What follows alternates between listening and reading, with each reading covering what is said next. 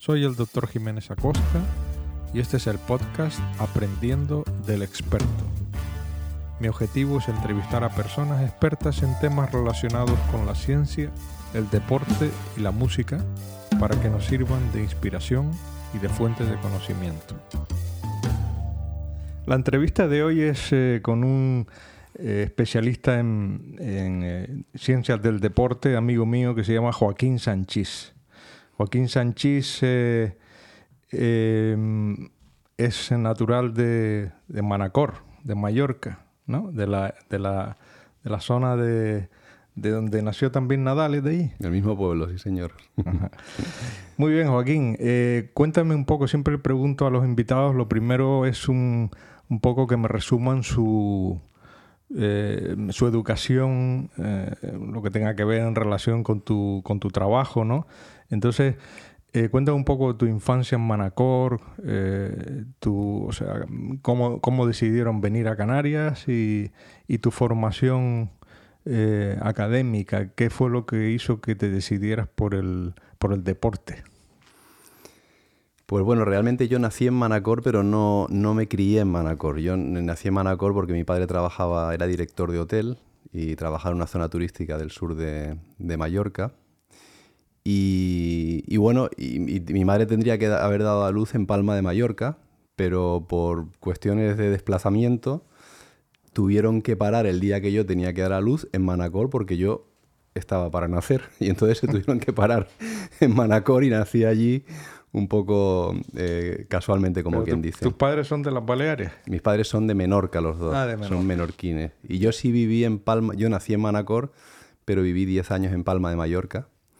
Y, bueno, pasé esa parte de mi infancia allí y después con 11 años me vine a Canarias, precisamente porque por el trabajo de mi padre eh, tuvo que ir a Fuerteventura y y, bueno, y desde 1981 eh, aproximadamente, que fue ese cambio aquí a, Canarias, eh, pues prácticamente ya continué mi, mi, adolescencia en Canarias. Viví dos años en Fuerteventura, y después a Tenerife y, bueno, una vez terminé el instituto pues ya empecé mi vida universitaria. ¿Y tu infancia en, Manacor la recuerdas con alegría, con ese, una infancia feliz, quiero decir? Sí, una infancia muy normal, muy feliz, con actividades pues recreativas, deportivas, culturales. Mi madre era una persona que le gustaba meternos en muchas actividades extraescolares de todo tipo y, una, una, infancia muy feliz, la verdad que no tengo... ¿Dedicaste mucho tiempo al deporte cuando eras niño?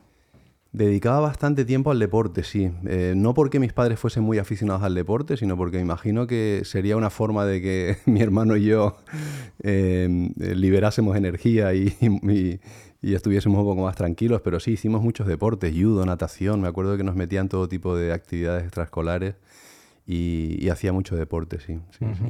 Bien, ¿y qué fue lo que te indujo a, bueno, a estudiar, eh, a dedicarte, digamos, profesionalmente al deporte? Bueno, pues yo creo que un poco ese entorno muy recreativo debido al trabajo de mi padre, ¿no? Yo vivía en, en, hoteles donde habían muchas actividades de animación deportiva. Entonces yo estaba continuamente, mi entretenimiento era estar rodeado de turistas que jugaban a voleibol, que jugaban a squash, que jugaban a tenis, que hacían waterpolo de forma muy, muy amateur. Y bueno, yo estaba en ese entorno lúdico continuamente y me gustaba mucho hacer deporte y se me daba muy bien. Eh, si cualquier deporte que practicara se me daba bien.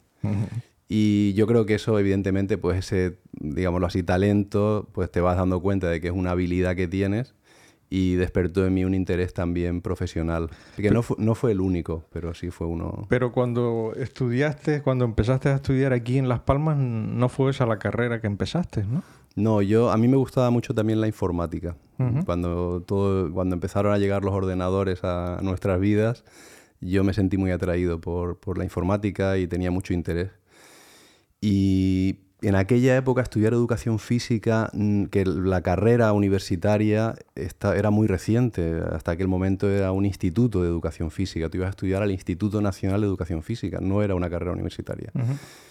Y bueno, culturalmente mis padres, mis abuelos, pues eso de que no estudiaras una, carrera en la universidad era como algo que no...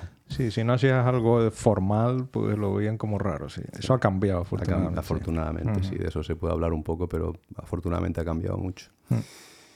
Y bueno, mi interés por la informática y también por la educación física, también la fisioterapia me gustaba mucho, el tratamiento de lesiones, cómo recuperar deportistas, hizo que tuviese que tomar una decisión. Y la decisión más cercana era estudiar la ingeniería informática en La Laguna, en la Universidad de La Laguna, porque yo en aquella época vivía en Tenerife. Y la ingeniería informática era de reciente creación en La Laguna, hacía dos años que estaba en La Laguna. Mm. Y tuve que tomar una decisión y decidí empezar la ingeniería informática. Y bueno, fueron dos años maravillosos, de, durísimos, porque eran asignaturas claro. Sí, sí. Eh, muy difíciles para... Mucha matemática. Cálculo, álgebra, algoritmos, eh, eh, física, física muy potente. Y bueno, estuve dos años allí y al, terminar el segundo año me di cuenta de dos cosas. La primera, de que, de que es posible que no tuviese la capacidad suficiente para terminar la carrera. Eh, pero paralelamente veía que no, no, era un futuro que a mí me gustara, estar todo el día sentado programando delante de un ordenador. Que era, Y, ahí tomé una decisión que creo que fue muy importante. Sí, y entonces, bueno, y empezaste a... En, ese, ¿En esa época había facultad de educación física aquí en Gran Canaria o en Tenerife? Era en Gran Canaria, en Gran Canaria, sí. En aquella época estaban solamente Madrid, Barcelona, Granada, que eran las primeras eh, facultades que, que, impartían eh, la licenciatura en educación física. Y, se abrió la Universidad de Las Palmas de Gran Canaria, creo que junto con la de Vigo, no me acuerdo. Y entonces era una oportunidad también, lo tenía al lado de casa, Universidad de Las Palmas, y me enteré y tomé la decisión de venir aquí. Hacía dos años más o menos que estaba funcionando de una forma muy precaria. Sí. Acabaste la carrera eh, y luego mm, te fuiste un poco, te orientaste por la parte más científica, ¿no? Por, porque hiciste un doctorado y creo que nada más que acabar la carrera, ¿no? Sí, eso fue estas circunstancias de la vida que te empujan hacia una, en una dirección que no era la habitual en aquel momento. Dentro de, de, de la licenciatura, en cuarto de carrera empecé a incorporarme a un grupo de investigación que, a colaborar con un grupo que era de muy reciente creación, que dirigía el profesor José Antonio López Calvet, em, y que hacía cosas em, que no eran habituales todavía. Era investigación sobre fisiología del ejercicio. Entonces, bueno, eh, me incorporé, empecé a participar como sujeto experimental, eh, pues haciendo ejercicio para que me evaluasen a mí, mi respuesta fisiológica al ejercicio y me empezó a interesar mucho la fisiología, ya en cuarto de carrera. Y entonces a partir de ahí terminé la carrera y quise seguir em, aprendiendo, quise seguir investigando y empecé, bueno, un programa de doctorado y me fui al extranjero, estuve un tiempo en el extranjero. ¿Fuiste después de hacer el doctorado o antes? Fui, fui antes. ¿Fui antes? Terminé. antes? Ah, ¿Cuánto tiempo estuviste? Eh, estuve, estuve seis meses en Dinamarca, en, un centro que era el August Krok, ah. que era, estaba vinculado, el August Krok era un centro de investigación que ya desgraciadamente desapareció, eh, que fue, era un centro pionero en investigación en fisiología del ejercicio.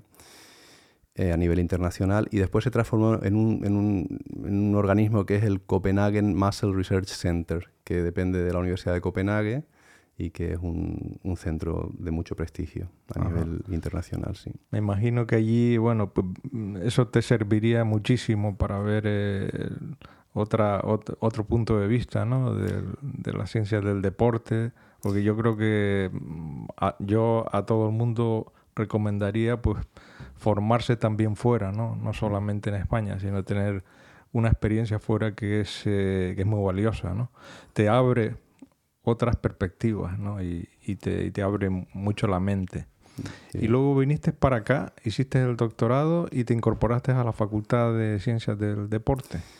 Sí, de hecho, la realidad es que yo fui a, así es como yo fui a, Dinamarca persiguiendo a mi director de tesis, básicamente, persiguiendo en el buen sentido de la palabra. Él, eh, sí que hizo estancias muy largas allí y, en aquella época no había una comunicación a través de Internet tan fluida como la que hay ahora. Entonces yo eh, eh, quería seguir los trabajos de investigación que había empezado y hacer la tesis doctoral. Y entonces, bueno, fui a intentar seguir avanzando en eso y me venía a Las Palmas para eh, continuar con esos trabajos y poder terminar la tesis. Entonces terminé la tesis tres años después y, a partir de ahí pues empieza una, carrera universitaria, digámoslo así, pues con, luces y sombras, como es muy frecuente en España. ¿De qué fue la tesis? ¿De qué tema la hiciste? Pues mira, lo, hice sobre efectos del ejercicio excéntrico, que es un tipo de contracción muscular, sobre la eficiencia energética en seres humanos. Entonces era analizar cómo afectaba hacer eh, contracciones musculares excéntricas, que son contracciones, eh, son ejercicios de frenado de movimientos mm. que producen muchas agujetas para entendernos, se llama dolor muscular tardío. Entonces, cómo afectaban las agujetas a la eficiencia energética, es decir, al gasto energético durante un ejercicio continuo, como puede ser pedalear. Entonces, si tienes muchas agujetas, eres menos eficiente cuando haces una prueba de pedaleo de larga duración o no se modifica la eficiencia. Esa fue mi tesis doctoral. Muy bien. Y eh, bueno, a mí mm, una cosa que me parece súper interesante de, tu trabajo es luego que has sabido compatibilizar la, parte de universidad con, otra parte que es el entrenamiento a, deportistas eh, amateurs y, a deportistas profesionales, a deportistas de élite, ¿no? Porque luego has estado entrenando a a, profesionales, ¿no? Mm. Entonces quería un poco, pues, mm, que me contaras eh, mm, un poco sobre este tema. Me gustaría que, habláramos algo, ¿no? Por ejemplo, eh, ¿cómo te metiste en este mundo de entrenar, de entrenamiento a atletas profesionales y en qué campos, en qué, por qué campos te ubicaste, ¿no? Pues mira, la verdad es que es una, pregunta que es muy interesante y, porque explica de una manera, voy a explicar de una manera que se va a comprender bien y, se refiere a esos claroscuros que tiene la vida eh, universitaria en España, ¿no? la carrera profesional. Realmente eh, investigar en España no, no, permite tener ingresos económicos, por lo menos en aquella época, mucho menos que ahora. y yo tenía que buscar ingresos. Entonces, si estás investigando y a la vez te dedicas sobre temas de físico de ejercicio, yo pensé, bueno, estoy en la vanguardia del conocimiento en entrenamiento y entreno a gente, pues no me tiene por qué ir mal. Era una asociación muy básica, ¿no? Y bueno, empecé a buscar, eh, nunca mejor dicho, a quién podía entrenar. Entonces empecé por niños que jugaban a tenis. El tenis es un deporte que me empezó a gustar no, no de adolescente, un poquito más tarde, por diversas circunstancias. Y, bueno, y contacté con una persona que era, que era el padre de un niño que jugaba tenis y empecé a trabajar con ese niño. Y al poco tiempo, em, a los seis meses, no hace ya muchos años, contactó conmigo el padre de Marta Marrero, que, bueno, que ha sido tenista profesional y ahora es jugadora profesional de pádel, entre las mejores del mundo. Y bueno, Marta tenía 12, eh, 13 años más o menos, 12, 13, y empecé a trabajar con ella. Eh, fue campeona de España, campeona de Europa, em, tenía un entrenador de tenis muy bueno, em, se creó un grupo de trabajo muy bueno, eh, Fernando García Llora, el entrenador, y bueno, eso hizo que, que, eso junto con el interés, el empeño de su padre y el talento de Marta, que Marta tuviese éxito. Y de alguna manera éxito fue que con 17 años hizo cuartos de final en, en Roland Garros jugando contra Conchita Martínez. Sí.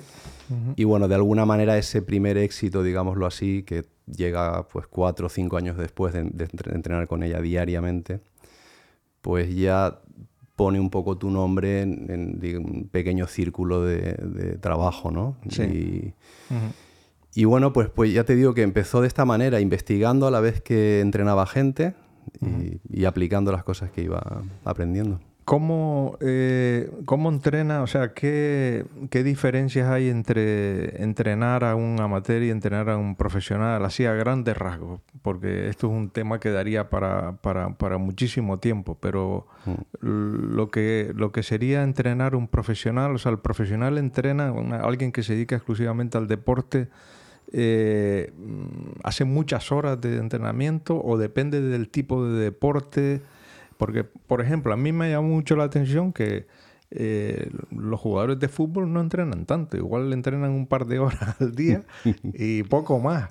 Mientras que hay otras, eh, otros deportes, como puede ser natación o, tenis igual, en que en la parte física, la parte técnica, o sea, son más sacrificados. Me da la, me da la sensación. Quería que, me, dijeras que, cómo entrena el profesional y cuánto tiempo suele dedicarle. Vamos a ver, la, la, primera parte de diferencia entre profesional y amateur, al final eh, los objetivos que buscas trabajando con deportistas amateurs que no quieren ser profesionales eh, son distintos, ¿no? Son objetivos más orientados a la salud. Eh, y por lo tanto, el nivel de exigencia lo marca un poco también la misma persona. y generas una dinámica de trabajo donde hay gente más exigente, menos exigente, con objetivos más claros, menos claros y, con el deportista profesional es, distinto, ¿no? Hay, eh, en el deporte profesional hay que ganar, mm. no te puedes lesionar, si te lesionas no puedes trabajar. Entonces hay que entrenar lo suficiente para estar bien preparado, pero no demasiado como para correr riesgos para mm. lesionarte. y, y, con, esta, con este dibujo, entonces ya empiezan a venir los, los matices que tú dices, ¿no? Bueno, hay deportes donde las demandas físicas no son la vía principal para mejorar el rendimiento. Es mucho más importante tener un talento, una habilidad eh, que tú puedas mm, mantener, pues siendo un poquito rápido, estando un poquito en forma y, si eres muy habilidoso, las capacidades físicas juegan un segundo plano. Sí, como el golf, por ejemplo. Por ejemplo. Y después hay deportes donde las capacidades físicas son determinantes, ¿no? 100 metros lisos. Eh, ciclismo. Ciclismo. Tienes que ser bueno mentalmente, pero eh, tienes que estar bien físicamente. Entonces, claro, dentro de los deportes que no, que no son, que no dependen exclusivamente de la capacidad física, los que dependen más de otros talentos, entonces ya te vas a la persona, el deportista. Incluso yo creo en los deportes de equipo. Depende mucho del deportista. Me gustaría preguntarte eh, cómo definen ustedes al atleta perfecto. Quiero decir, desde el punto de vista fisiológico de la musculatura o del tipo de, prueba mm, de respiratoria que le hagan, o no sé, si hay algunos parámetros que ustedes utilizan para encasillar, bueno, este, este, esta persona que está, este es, está muy, muy bien físicamente y esta no tanto. Y dentro de los atletas, bueno, pues el, atleta más completo pues es el, que tiene estos parámetros, ¿no? O sea, ¿cuáles son, digamos, lo que ustedes utilizan para evaluar a la, capacidad de un, de un atleta, ¿no? A ver, para evaluar las capacidades físicas hay, varias pruebas que son importantes porque te dan una información muy útil, ¿no? Por ejemplo, para ver la capacidad cardiorrespiratoria, la capacidad de resistencia, pues tienes que saber el consumo máximo de oxígeno cuál es y eso tiene que hacerse a través de una prueba de esfuerzo en un laboratorio que se ven mucho también por televisión, donde está un analizador de gases y el deportista haciendo una prueba de esfuerzo. Entonces el consumo máximo de oxígeno es una, una, medida determinante en muchos deportes donde la capacidad de resistencia juega un papel, sea el que sea. No hace falta hablemos de maratón, también en un partido de fútbol tienes que ser resistente. Después hay pruebas de fuerza, de potencia muscular. ¿no? Potencia muscular se refiere a la capacidad de generar fuerza muy rápidamente, no a cuánto peso levanto, sino a cómo de rápido muevo un peso o muevo mi cuerpo. Eso es, son pruebas de potencia muscular, que se hay muchos test, se pueden hacer a través de, pruebas en laboratorio, con una cosa que es una plataforma de fuerzas, que mira tiempo de respuesta o tiempo de aplicación de fuerza. Eh, también hay test de salto, eh, sprints, se pueden hacer de forma con más tecnología o con menos tecnología, ¿no? Eh, entonces, las pruebas de, de, potencia muscular son muy importantes en muchos deportes muy conocidos para la gente, ¿no? Muy populares. Todos los deportes de equipo, el tenis, la mayor parte de deportes que vemos habitualmente, no por ejemplo el ciclismo o la natación. y después están las pruebas de velocidad, ¿no? de, de, sprint, como de rápido recorres una distancia determinada. Entonces el deportista perfecto no depende de las capacidades físicas exclusivamente cuando no hablamos de deportes donde esa es la, el objetivo principal, ¿no? Es resistir más. Eh, si no ese es el objetivo principal y hay otras habilidades, entonces realmente, en mi experiencia, las capacidades físicas son una parte relativamente pequeña eh, que contribuye al rendimiento del deportista. Y que no se me malinterprete. En mi experiencia, el talento para desarrollar esa actividad deportiva, ser más o menos habilidoso, es clave. Todos sabemos que el talento, si no hay disciplina, si no hay esfuerzo detrás para mantenerlo, mejorarlo, mejorar cómo te enfrentas a situaciones difíciles durante los partidos, el talento en sí mismo no te va a llevar al éxito de ninguna manera. Entonces el talento viene acompañado de trabajo para que ese talento se mantenga o mejore. Y de apoyo a todo eso están las capacidades físicas. Evidentemente, cuanto más potente, más resistente, más rápido, más posibilidades vas a tener de maximizar el rendimiento deportivo. O sea, que serían, digamos, se me ocurre que serían tres patas, ¿no? Una sería el talento, o sea, o la habilidad innata que tiene cada persona, y otra sería, o, cuatro, otra sería la disciplina y la voluntad que ponga, otra el, la capacidad física, lo que trabaja, y el cuarto la parte mental. La parte mental, efectivamente, fundamental. La parte mental que, que, eh, que, en el alto nivel es, es determinante, porque hoy en día la mayor parte de los deportistas eh, llevan una buena preparación física, técnica, táctica, y lo que marca la diferencia es cómo se enfrentan a la competición, ¿no? En momentos determinados, a lo largo de una temporada. Entonces la parte mental es muy importante ¿Qué, aprender. ¿Qué es más difícil, gestionar el éxito o el fracaso? Es decir, estos deportistas eh, que, que, que, bueno, que igual, pues un olímpico, ¿no? Que va a las Olimpiadas, trabaja cuatro años para justo una competición en un momento determinado, ¿no? Y se está jugando muchísimo, ¿no? Lógicamente, ¿no? La gloria o, no. Eh, el ¿Cómo gestionan el fracaso? O sea, ¿cómo, cómo, les ayudas tú? O si hoy está también muy de moda la, parte del psicólogo deportivo, que mm. imagino que es muy importante en esta gente, ¿no? Mm. Bueno, yo creo que realmente eh, los deportistas son muy jóvenes para, en general, para enfrentarse tanto al éxito como al fracaso, porque en el deporte profesional todo está en los extremos, ¿no? Si tienes éxito, es un éxito desmesurado, que tiene una repercusión enorme, y si fracasas, fracasas estrepitosamente. No hay medios fracasos. Si pierdes, pierdes. Y perder en el mundo del deporte profesional no, lo, no, no quiere nadie. Entonces yo creo que los dos eh, las dos vertientes tienen un impacto en el deportista y hay que saber gestionarlo muy bien y es muy difícil gestionarlo en la, experiencia que yo he tenido. ¿Por qué? Porque el, éxito a veces llega de una forma un poco mm, casual, ¿no? Un poco pronto. A veces llega pronto, vale, pues tienes talento, lo has hecho bien, has hecho un buen equipo de trabajo y llegas y tienes éxito. Pero eso no significa que vayas a mantenerte. Hay un montón de ejemplos que, podemos ver, ¿no? No significa nada, absolutamente nada. Significa un comienzo, ¿verdad? Entonces hay que aprender a darse cuenta, los jugadores, los deportistas tienen que darse cuenta de que, de que tienen que eh, perseverar en, el esfuerzo para seguir progresando y mantenerse y seguir alcanzando otras metas y es muy difícil que se den cuenta porque cuando tienes éxito entra dinero, eh, entran eh, halagos. Eso es lo que, mm, lo que se dice del deportista con la cabeza bien amueblada, ¿no?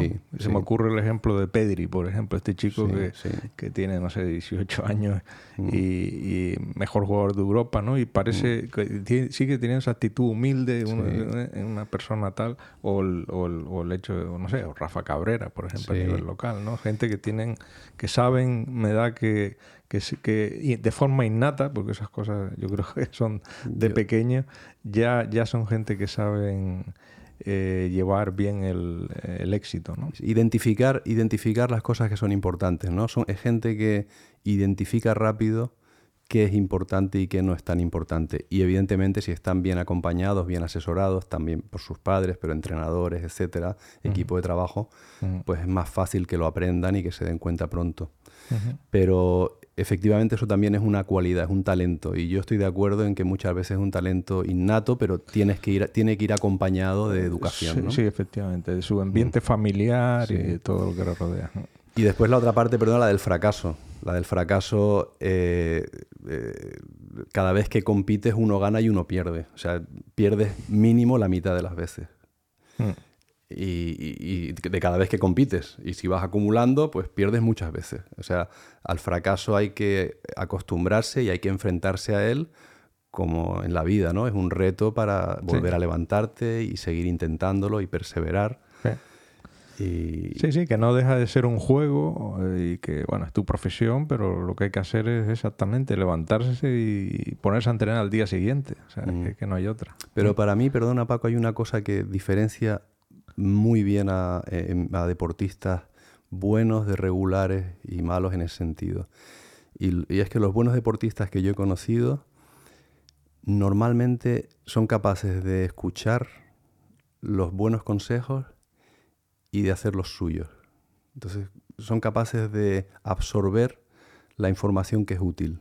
Entonces, eh, y eso no siempre va con todos los deportistas. Hay gente que tú le puedes dar un mensaje repetidas veces y sí, parece que sí que lo entiende, pero no, no, lo ejecuta, no lo lleva a cabo. No lo lleva a cabo, siempre tropieza con la misma piedra. ¿Me puedes poner un ejemplo? un poco comprometido. Bueno, es que, hay, es que la mayor parte de los ejemplos es, gente desconocida, porque es gente que no termina triunfando realmente. Entonces, no, evidentemente no puedo dar nombres, pero pero es, habitual, no es una cosa extraña, es habitual. De hecho, yo creo que, eh, pues, si no estoy hablando de tenis, por ejemplo, si no son jugadores que estén entre los top 100 del mundo, mm, hay un factor que no les permite estar ahí, uno de ellos, porque técnica, tácticamente, físicamente, más o menos. Sí.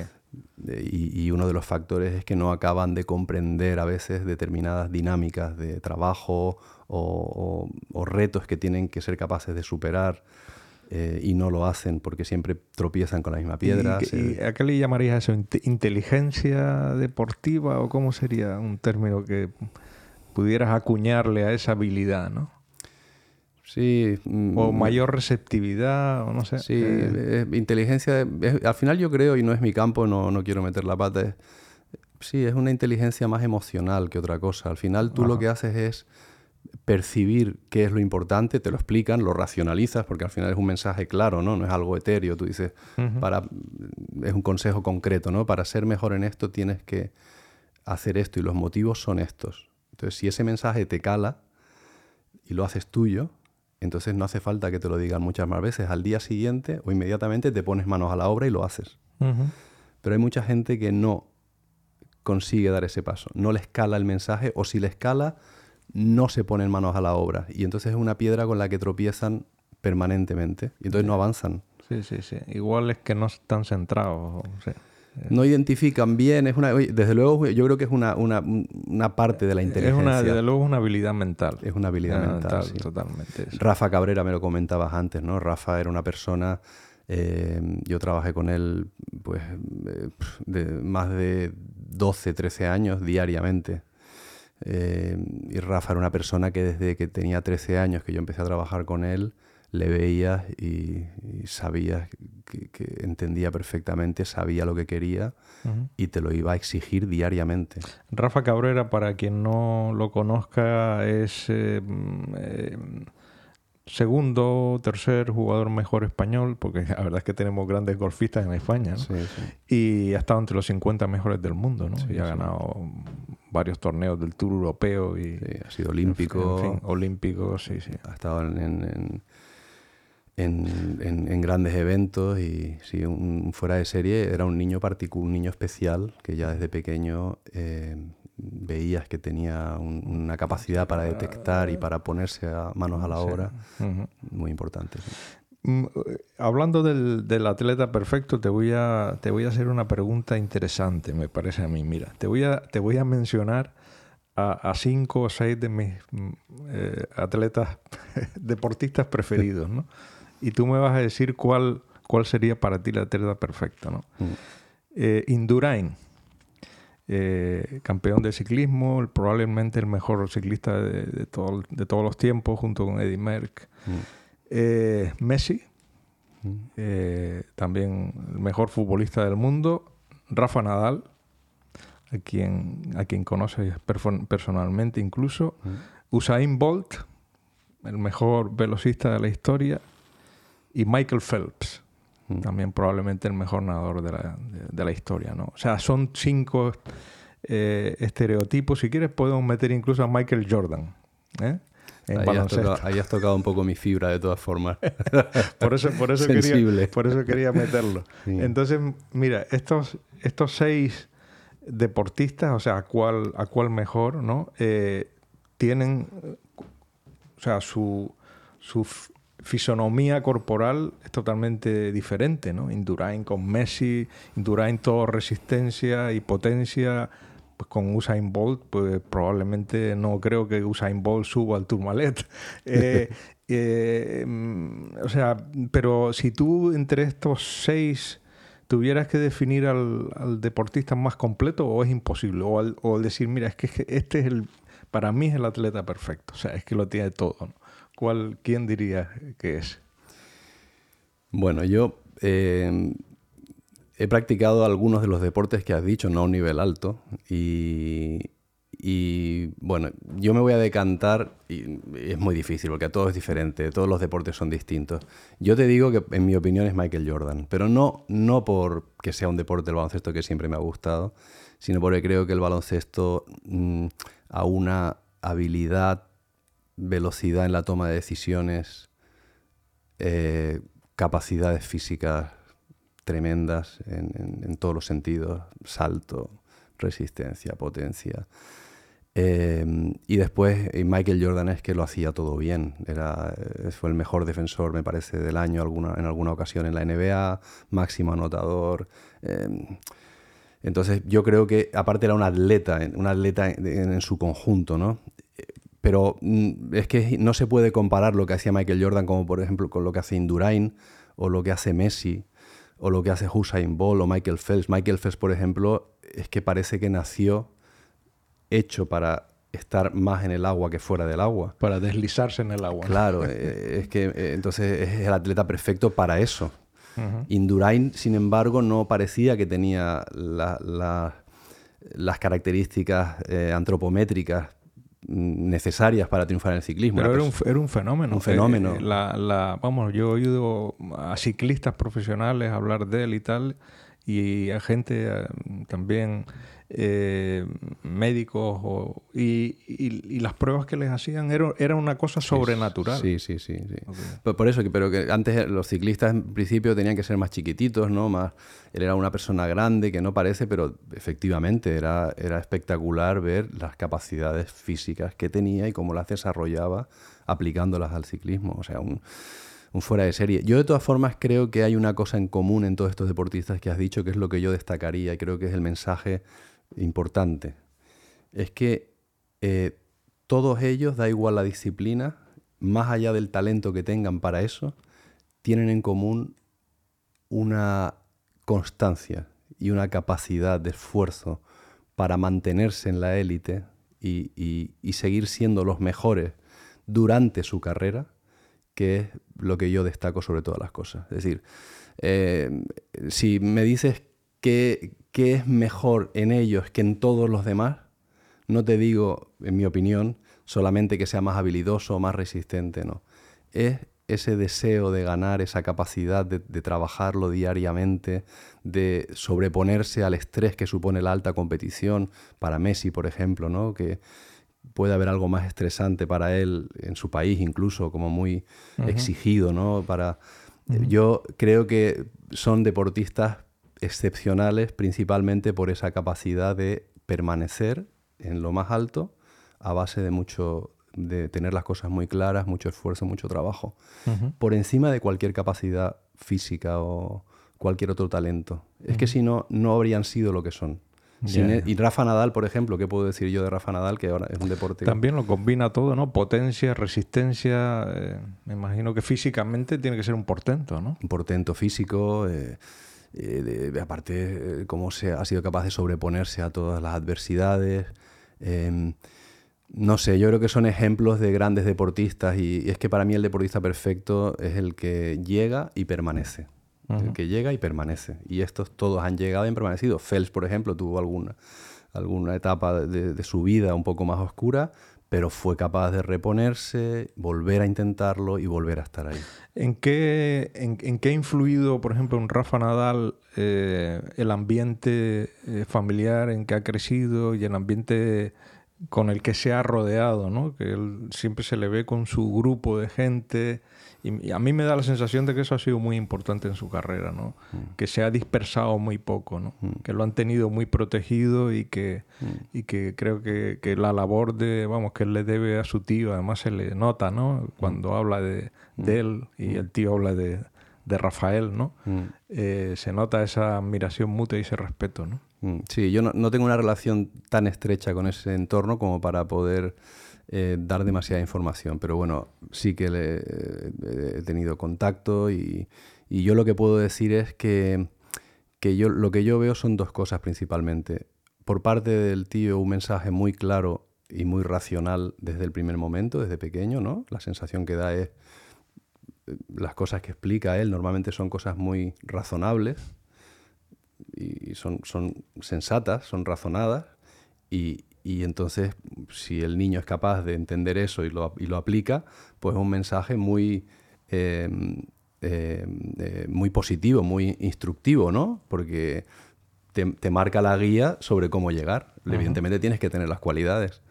Entonces yo creo que en este caso eh, la figura de, Tony Nadal ha sido determinante para amueblar la cabeza de Rafa como debería y, la, y, una vez más la habilidad de Rafa para no rechazar esos consejos, absorberlos, hacerlos suyos y después el resto del entorno que se ha creado él, que, que, también, entonces cuando les ves en competición y, ves qué dinámicas tienen, son dinámicas muy muy normales, son muy profesionales, pero muy normales, no son dinámicas eh, extravagantes, extravagantes ni, cosas que, quieran llamar la atención porque yo hago esto y tú no. No, son dinámicas muy normales y muy lógicas. Entre, entre los tres grandes, Djokovic, eh, Nadal y Federer, ¿quién crees tú que va a conseguir el más gran slams? Pues mira, no lo sé, desgraciadamente creo que ahora mismo Rafa está en disposición, está bien físicamente en el Open de Australia, está jugando muy bien otra vez y, está ya en la segunda semana, está muy cerca. Djokovic se ha quedado fuera de esta primera oportunidad que tenía, bueno, esta, esta nueva oportunidad esta temporada.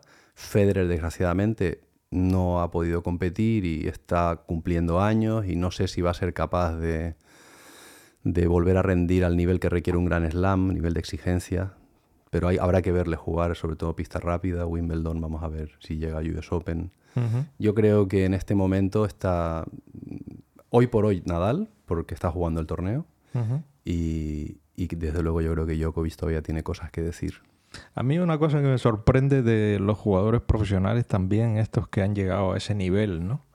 Que algunos de ellos han sufrido unos bajones que son inexplicables, ¿no? Porque yo recuerdo Djokovic, campeón, vamos, número uno del mundo durante muchos años, tuvo un año o dos años, dos o tres años que yo pensaba que no iba nunca a volver. Pasó de ser el número uno a estar por detrás de los 50 primeros. Una mm. cosa, no sé si te acuerdas de ello, ¿no? Y, también recuerdo esto que ha pasado con otros grandes deportistas, ¿no? Como recuerdo Severiano Ballesteros, ¿no? Mm. Que fue el número uno, o con otros golfistas como Bernard Langer, mm. que de repente pasaban de ser eh, números uno a, bueno, a, no meter un pad, ¿no? Mm. Entonces, y con el tema de Djokovic eh, es curioso. A mí me llamó mucho la atención porque también Rafa Nadal ha tenido sus bajones, ¿no? Pero nunca tan tan, tan brusco, tan llamativo como él, ¿no? Parecen que se les ha olvidado jugar, ¿no? Y es una cosa que me, me llama la atención. Imagino que será todo mental, claro. Sí, bueno, al final, eh, eh, eh, cuando practicas un deporte que requiere de una habilidad tan especial y tan fina como es el tenis o es el golf, lo que a mí me llama la atención es que no les entre la desconfianza más a menudo, la desconfianza en esa habilidad. Ya. Que no les entre la desconfianza. O sea, para mí lo realmente llamativo. Es que sigan tanto tiempo. No es, que, que, desaparezcan un tiempo. O sea, para mí lo que es inexplicable es que, que sean capaces de, de, mantener ese nivel. De mantener ese nivel, porque es que todos los que hemos practicado al nivel que sea un deporte de este tipo, sabe perfectamente que como te entre un poquito de desconfianza, es que no, metes una bola dentro de la pista o no, o no le das a la bola de golf, o no, ya no es una cuestión. Entiendo que ellos son profesionales, pero a mí me llama mucho más la atención que no tengan más, pues más frecuentemente bajones. ¿no? Yo creo que el tener esas, esas, esas bajones pues son hasta cierto punto humanos, ¿no? temas emocionales, psicológicos, eh, alguna enfermedad o...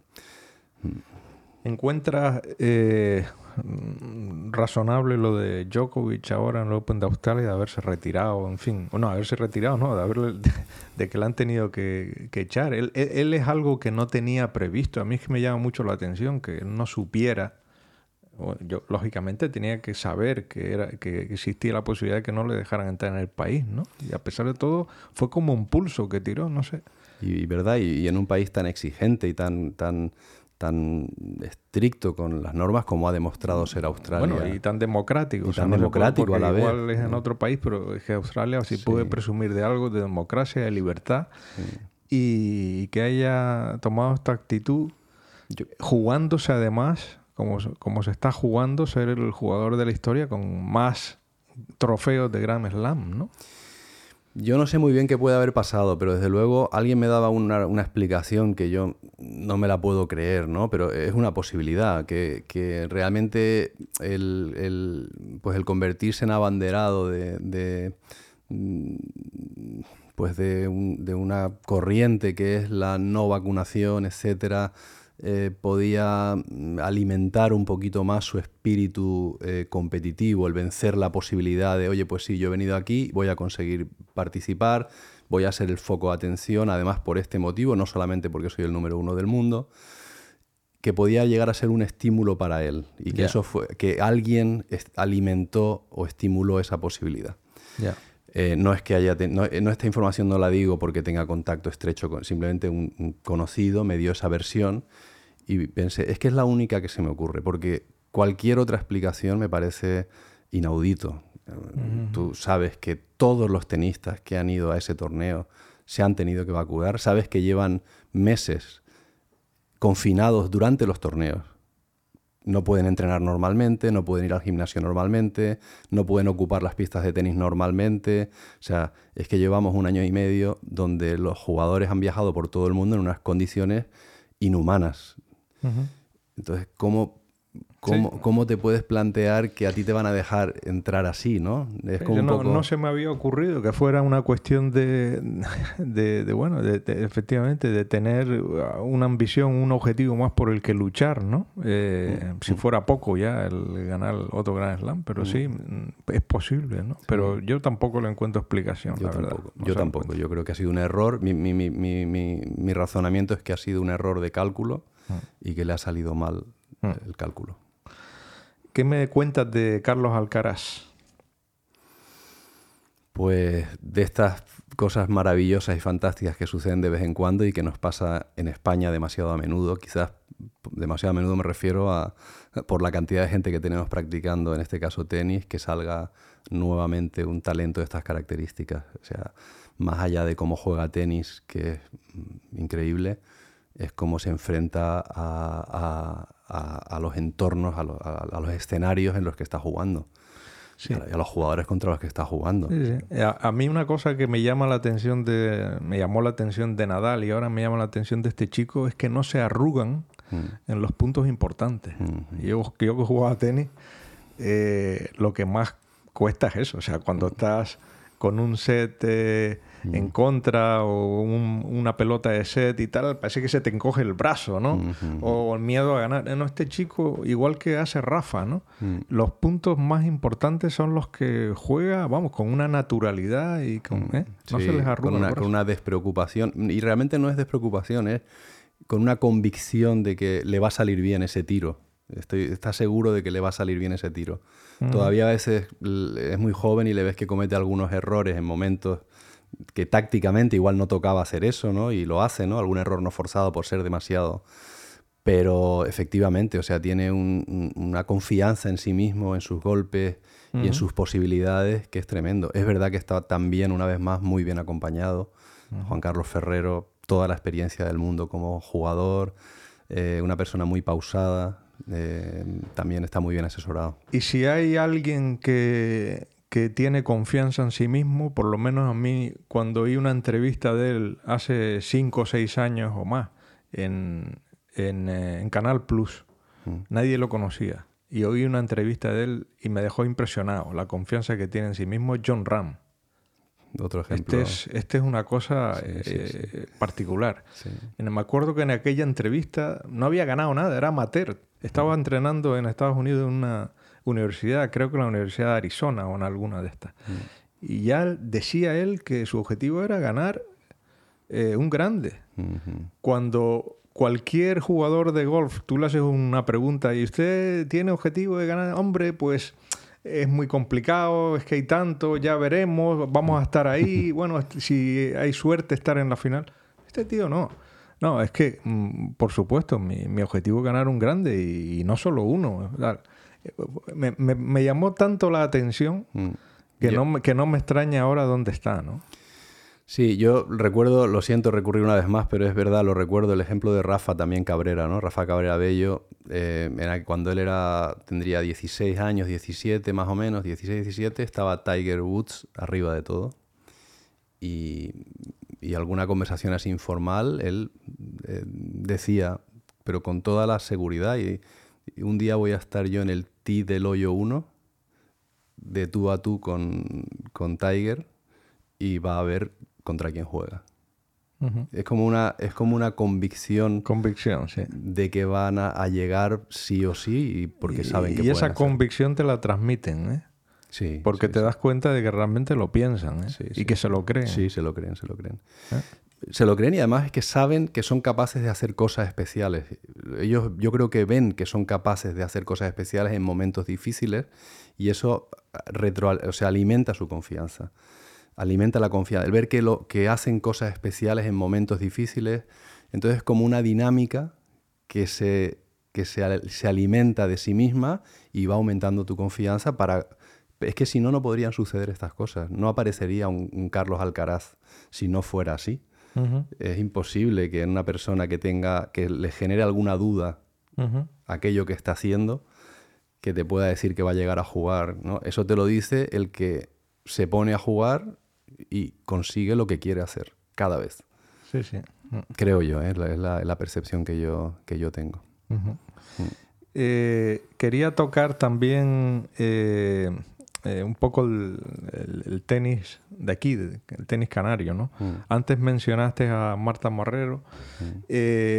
Yo creo que también a Fernando García y yo, que fue probablemente el, creo que el mejor tenista individual que hemos tenido aquí, ¿no? O sea, por lo menos el que ha llegado, sí. que ha llegado más alto, ¿no? Sí, quizás en ranking, en ranking no, porque en ranking me parece, y hablo de memoria, David Marrero tuvo un ranking individual, creo que más alto que Fernando, pero en logros, quizás para la época en la que jugaba Fernando a tenis, sí. Eh, ganó unos Juegos Olímpicos del Mediterráneo, si mal no recuerdo.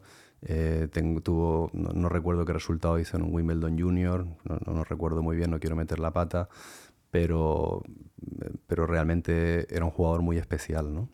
Posiblemente el más especial de todos los que han jugado en Canarias. Sí. sí, Se formó él en el Club de Tenis de Gran Canaria, donde salieron muchos jugadores y, y después casi han brillado más las, las chicas, ¿no? Porque salió Marta Marrero que como dijiste antes, fue cuarto finalista eh, inesperada, eh, en aquella época, porque tenía 17, 18 años, no sé cuánto tenía. 17, 17. No, le tocaba, no le tocaba. No la conocía nadie, salvo los, los que jugábamos al tenis aquí en Las Palmas.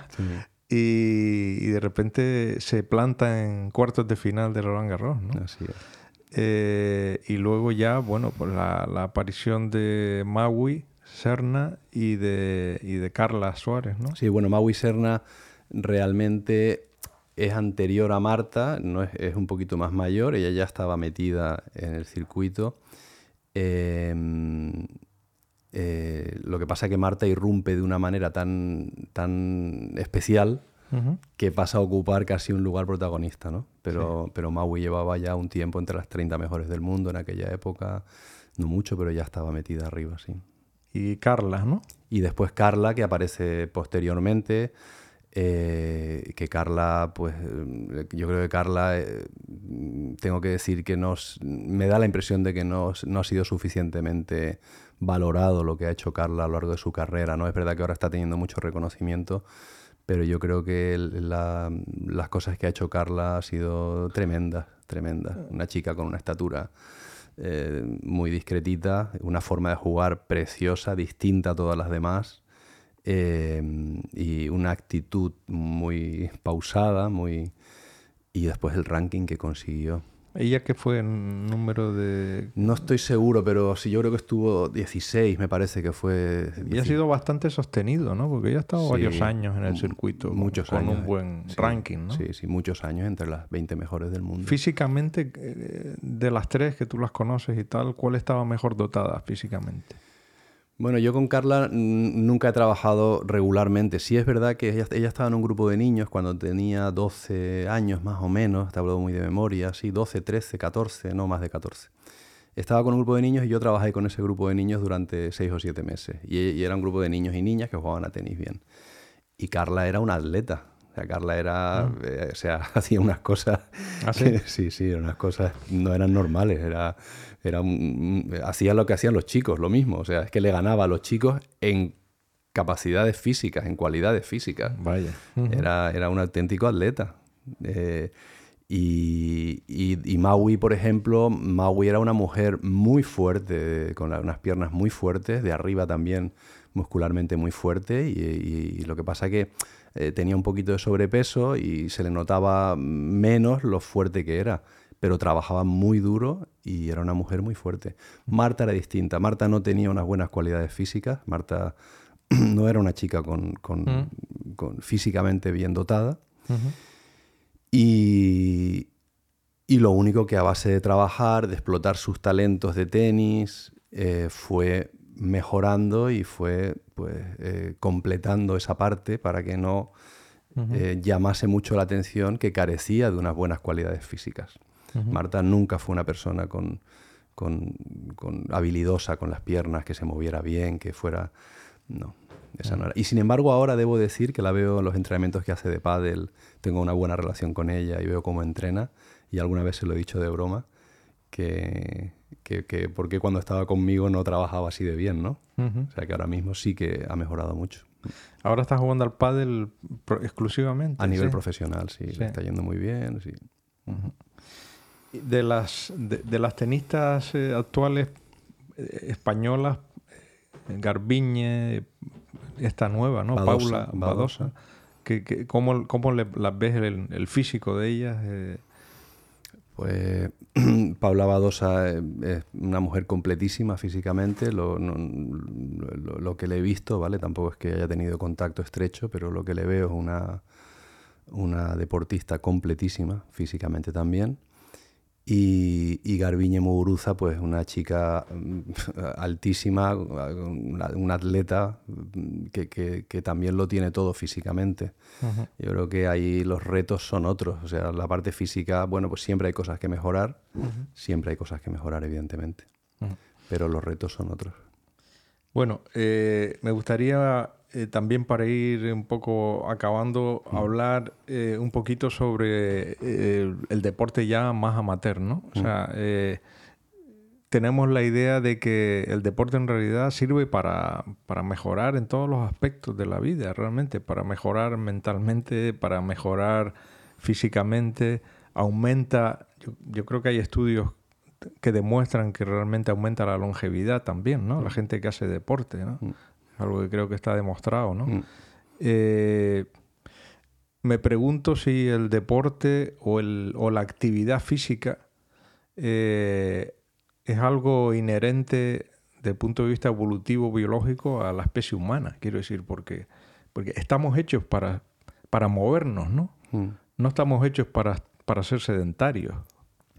Efectivamente, lo que pasa es que hay una tendencia natural que es a medida que envejece ser más inactivo, ¿no? Y eso se ve en el mundo de los animales. Eh, hay algún estudio muy bonito con cobayas, donde eh, no me quiero extender, pero se ve que a medida que están encerradas dentro de un, de un lugar donde cada vez que mueven se mide la actividad física que van teniendo, se les alimenta de la misma manera.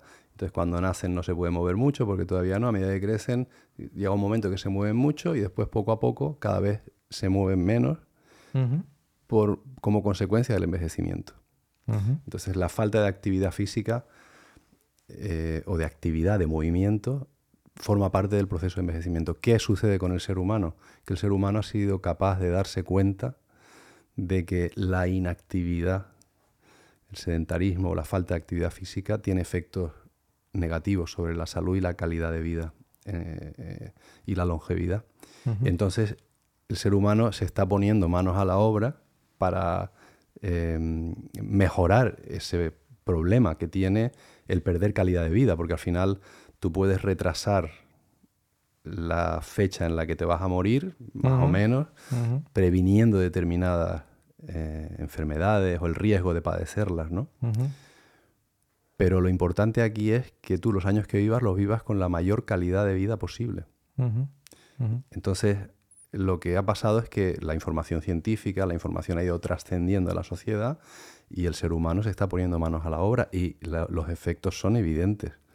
Y es que cada vez la gente vive más y cada vez la gente vive más años con más calidad de vida. La gente que hace ejercicio físico. Y recomendaciones prácticas. Eh, ¿Cuántos días a la semana eh, está demostrado que es el mínimo aconsejable para hacer alguna actividad?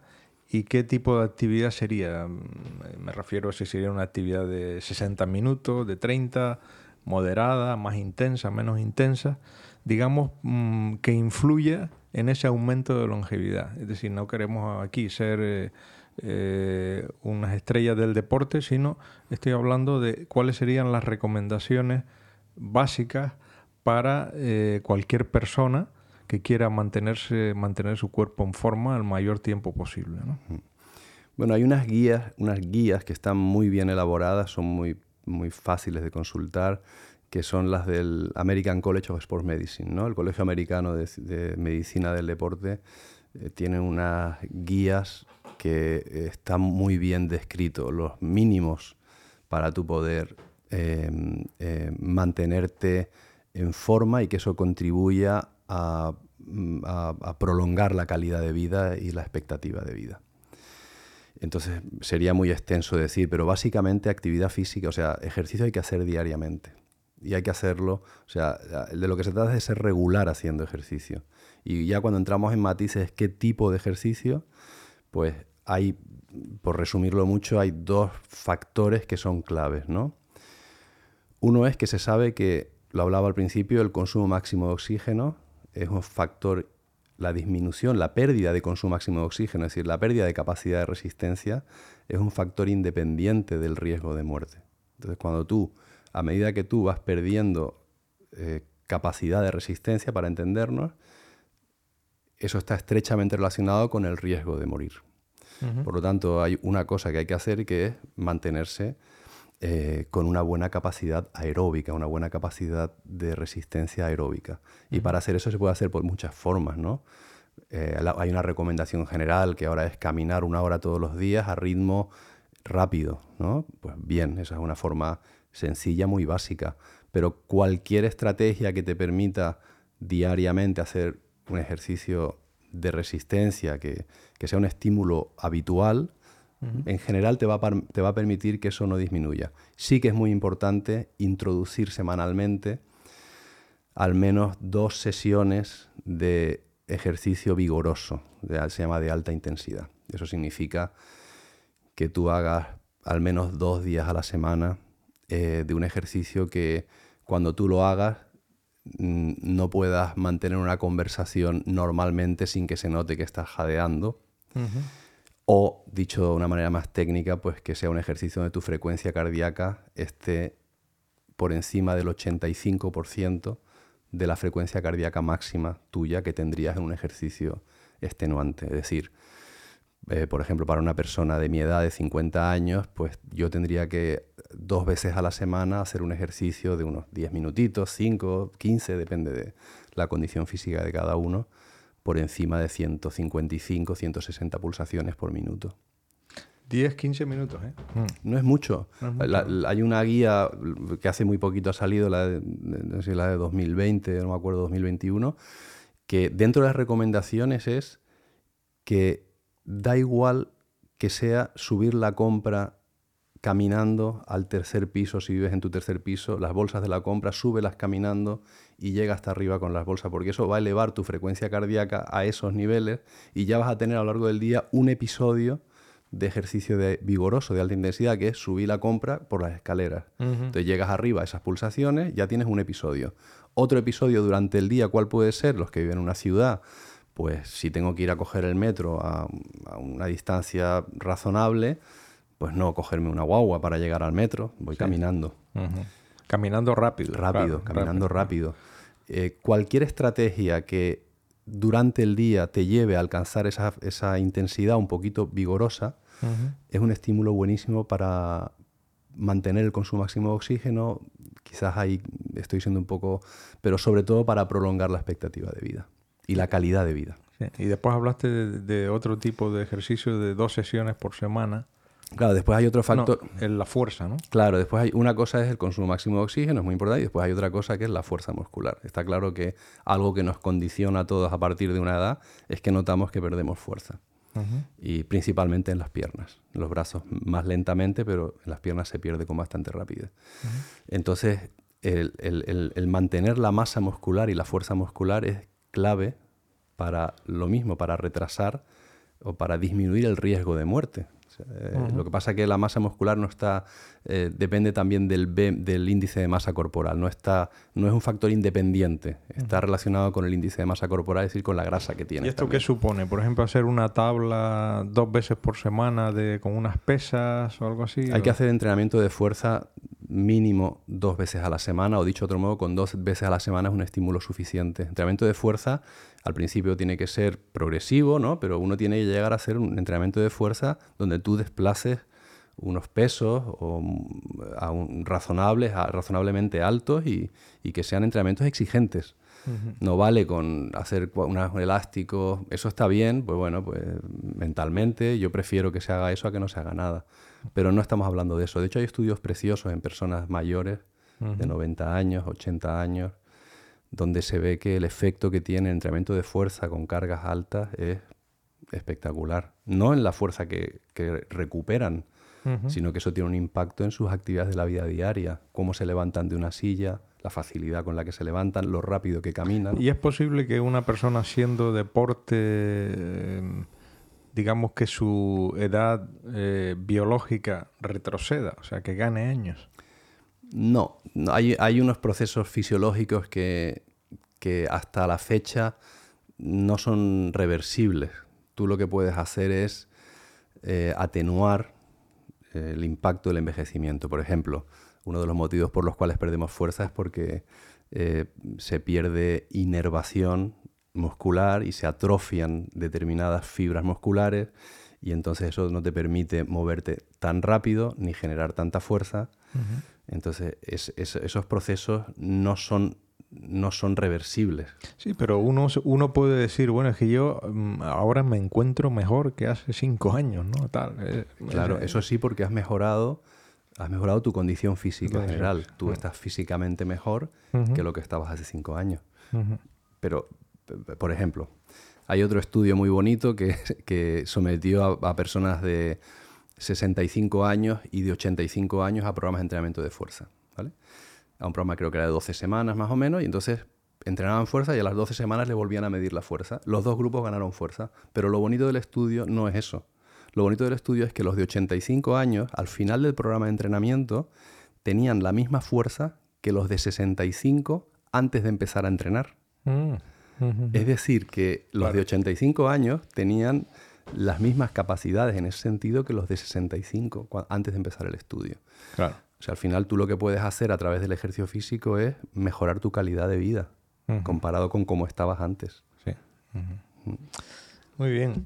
Pues nada, para ir acabando, eh, Joaquín, súper interesante la conversación. Eh, ya te, te, emplazaré si quieres para otro programa. A mí me, interesa mucho el tema este y, y también para igual para hablar de cosas más técnicas, ¿no? Que la gente quiere saber igual lo que cómo se entrena con en determinadas zonas, ¿no? Zona 1, zona 2, tal, ese tipo de cosas. Sí. Pienso que, que, que, bueno, son muy interesantes. Mm. Te quería preguntar, como a todo el mundo le pregunto, que nos recomiendes algún algún libro, ¿no? O sea, algo, algún libro que, que, que, siempre le recomiendas a algún amigo que regalas porque te, para ti te ha supuesto algo, un motivo de inspiración o algo que... Pues a ver, es una pregunta que eh, es buena y yo, yo sabía que me ibas a preguntar algo así porque suele suceder, pero no me lo he preparado. Yo lo que sí te puedo decir más que regalar eh, sería a, cualquier adolescente que, que, al que se le quiera aportar algo. Hay un libro que a mí me parece que es necesario, que es El contrato social de Rousseau. Sé que es un libro muy, muy quizás duro aparentemente de leer, pero a mí me, yo me lo leí cuando tenía esa edad porque me, me, obligaron en la asignatura de... ¿Y de qué va? Yo no lo he leído. El contrato social. El contrato social, eh, Rousseau de lo que habla es de... Realmente es el origen de la democracia prácticamente, ¿no? El concepto de democracia. Es uno de los libros de referencia. Y, y, de lo que habla es de, del origen de la desigualdad entre los hombres. Ante, antiguamente, eh, ¿quién gobernaba? ¿Quién mandaba el más fuerte? Si no te respondías, pues te, te, echaban de la manada o te echaban de la de esta. Y, mm. eh, eh, Rousseau argumenta que hay otras maneras distintas de, de, organizarse para que una sociedad funcione. Para... Y entonces el contrato social es un libro muy interesante porque no es un libro que tenga, en mi opinión, un fondo, un, un color político. Simplemente habla de, de, cómo se deben establecer las relaciones eh, en sociedad para que las sociedades puedan eh, progresar y, es una propuesta que a mí, a mí me caló, me, resultó muy, muy llamativa y siempre lo recomendaría. Muy bien. Eh, después también me gustaría preguntarte qué lugar recomendarías de que no debemos de perdernos, ¿no? El lugar para visitar algún sitio, no sé, Manacor. bueno, no debería decirlo porque, porque no quiero que pierda el encanto que tiene, la verdad, pero Menorca, Menorca es un sitio... Menorca. Menorca es un sitio, especialmente los tiempos que corren, ¿no? Eh, Menorca ha sido muy respetuosa con la naturaleza, eh, eh, un estilo de vida, una forma de... Y la isla en sí misma es preciosa. Eh, ¿Y por qué dice que no debería decirlo? Para que no vaya mucha gente. es que se ha mantenido muy bien, como Ibiza, Ibiza y Mallorca han tirado mucho de, de, Menorca es una isla que es fantástica, tiene una oferta cultural tremenda ahora mismo y hay muchas cosas que hacer y bueno, quien quiera fiesta y demás, pero quien quiera pasarlo bien de otra manera, Menorca es una isla preciosa. ¿Y de personaje que hayas mirado así que te haya llamado la atención, que te hubiera gustado conocer, tanto pasado como presente, ¿no? Mm. Bueno, a mí siempre me han llamado mucho la atención los conquistadores. Los mm. conquistadores me refiero, por ejemplo, no sé, eh, Alejandro Magno o los reyes católicos. O, a mí me hubiese gustado eh, o todos estos, eh, eh, estos viajeros, que, aventureros que iniciaban un viaje y terminaban eh, conquistando o defendiendo zonas para... Yo creo que la habilidad que tiene que tener este tipo de personas para, para mm, mantener la conquista de un lugar, las relaciones personales, cómo manejar ese tipo de actuaciones. Yo creo que son personajes históricos que merecerían mucho la pena. Y después, pues no sé, otros científicos también o pues, anteriores, eh, Leonardo da Vinci, me encantaría haberle conocido. ¿Has leído algo de Elon Musk? No, pero mi hijo es muy, muy, está muy interesado en... en es el descubridor del siglo XXI, ¿no? O sea, él quiere hacer a la humanidad una especie interplanetaria mm. y llevar, dice que en 5 o 10 años su empresa va a llevar a alguien a Marte, ¿no? Sí. Sí, mi hijo me tiene muy informado porque ve mucho sobre él, le, apasiona y, me parece un, pues, es un, personaje histórico que, va que puede cambiar cosas, ¿no? la valoración de si para bien o para mal ya es secundaria, pero, pero desde luego es alguien que está cambiando las cosas. Pues muy bien, Joaquín. Eh, gracias por venir, por aceptar la invitación, la modesta invitación mía. Eh, espero que, lo hayas pasado bien también y, espero poder invitarte en el futuro otra vez. Ojalá el podcast esta tenga mantenimiento, ¿no? Yo creo que, al contrario, yo te agradezco de verdad porque además... Eh, sé que eres una persona muy especial, eh, no solamente profesionalmente, sino personalmente, y que cuentes conmigo para venir aquí, pues para mí es un, es un orgullo, ¿no? Entonces espero que haya sido entretenido y muchas gracias por la invitación. Muchas gracias.